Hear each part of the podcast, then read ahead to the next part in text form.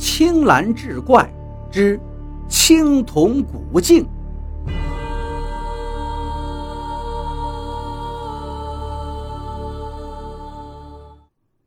书接上回，张县长一听青铜古镜不翼而飞，气的是火冒三丈，一拍桌子，立刻让政府办备车，一脸严肃地赶到了村里。而这时候，段局长还没走，正在胡家跟胡林森争辩。胡林森振振有词地说：“自个儿家里挖出来的东西，理所当然归自己所有。”胡老汉坐在墙角，吧嗒吧嗒地抽着旱烟。张县长一走进去，胡老汉赶紧就站了起来。张县长轻轻地说了一句：“胡大爷，我们到外面说。”胡老汉跟着张县长就走出了茅屋，两人在屋前的田埂边蹲了下来。胡老汉告诉张县长，为了刘家的青铜古镜，他跟儿子争吵了好多次。张县长前次来的当天晚上，胡林森跟他又大吵了一架，之后一整夜都没回来。今天下午，儿子倒是回来了，却说古镜竟然被人给偷了。张县长想了想，问道：“这古镜是谁在保管？”胡老汉说：“古镜一直在儿子胡林森手里。跟他吵架的那天晚上，胡林森去了一趟他二叔家，把古镜交给了胡老汉的二弟保管。昨天上午，胡老汉二弟带话给胡林森，说古镜被人盗了。”张县长一听，问道。您二弟家离这儿多远？胡老汉说道：“有五里多地，他就住在荷花村。”张县长听罢站了起来，招呼段局长一起带着胡老汉立即去往荷花村。胡老汉的二弟告诉他们，胡林森的确是把古镜交给了他，他把青铜古镜就藏进了红薯窖里。就在前天晚上。有小偷翻墙进来，把青铜古镜给偷走了。张县长问：“你当时藏镜子的时候，有谁在场？”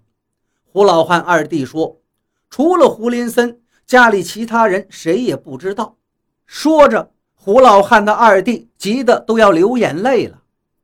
张县长是不动声色，默默的沉思。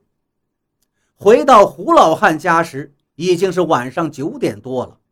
张县长也是疲倦了，坐在车里合上了眼睛。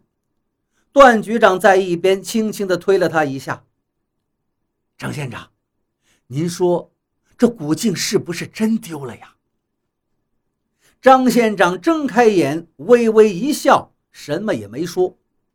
段局长轻声说道：“张县长，我觉得呀，这事儿要尽早立案，请公安介入侦破。”古镜要是真丢了，张县长却摇摇头，打断了他的话：“这不合适。刘先生已经来了，公安一动，一定会闹得满城风雨。岂不是告诉刘先生，我们弄丢了人家家的宝贝吗？”把胡老汉送回家后，张县长才告诉段局长，刚才在胡老汉的二弟家了解情况的时候。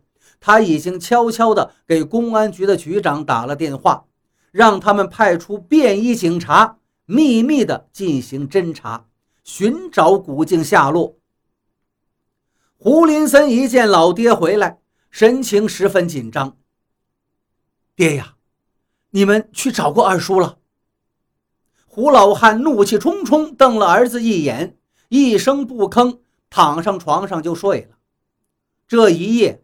胡老汉是翻腾到天亮，吃了早饭，他又去了一趟二弟家里，当场揪住二弟的衣领子，厉声质问：“这青铜古镜，你到底给我藏哪儿了？”他二弟也是六十多岁的老者了，一看哥哥如此的不讲道理，又是急得眼泪要下来，跺脚赌咒发誓。胡老汉这才相信弟弟没有说谎。回到家，胡老汉提了一瓶敌敌畏，摆到桌子上，铁青着脸问胡林森：“臭小子，我现在就问你一句话，你是让我活，还是让我死？”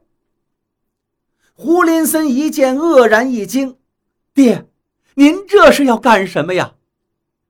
胡老汉把烟袋锅子撂到桌上，两脚一跺：“干什么？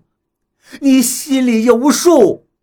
我告诉你，那刘家的青铜镜，你不给我交出来，我就死在你面前。”说着，胡老汉拧开药瓶的盖子，一股浓烈的农药味儿很快弥漫了整个屋子。旁边的老伴儿跟其他孩子一看不对头啊，全都围拢上来，有的抢药瓶，有的抓胳膊，屋里顿时乱作一团。胡林森犹豫半晌，扑通一声跪了下来，说：“这青铜镜啊，我的确是放在二叔家，被贼给偷了。如果爹您不相信，您就先把我弄死。”就在这时，段局长来了。段局长赶紧帮着夺下了胡老汉手里的毒药瓶子，朝胡老汉的妻子使了个眼色。胡老汉妻子带着一家人走到外面，屋里静了下来。段局长按着胡老汉坐下，他不解地问道：“胡大爷，您怎么就这么想不开呀？为了那面古镜就寻死觅活呢？”胡老汉一听，忽然扑哧乐了。嘿你当我真的会喝药啊？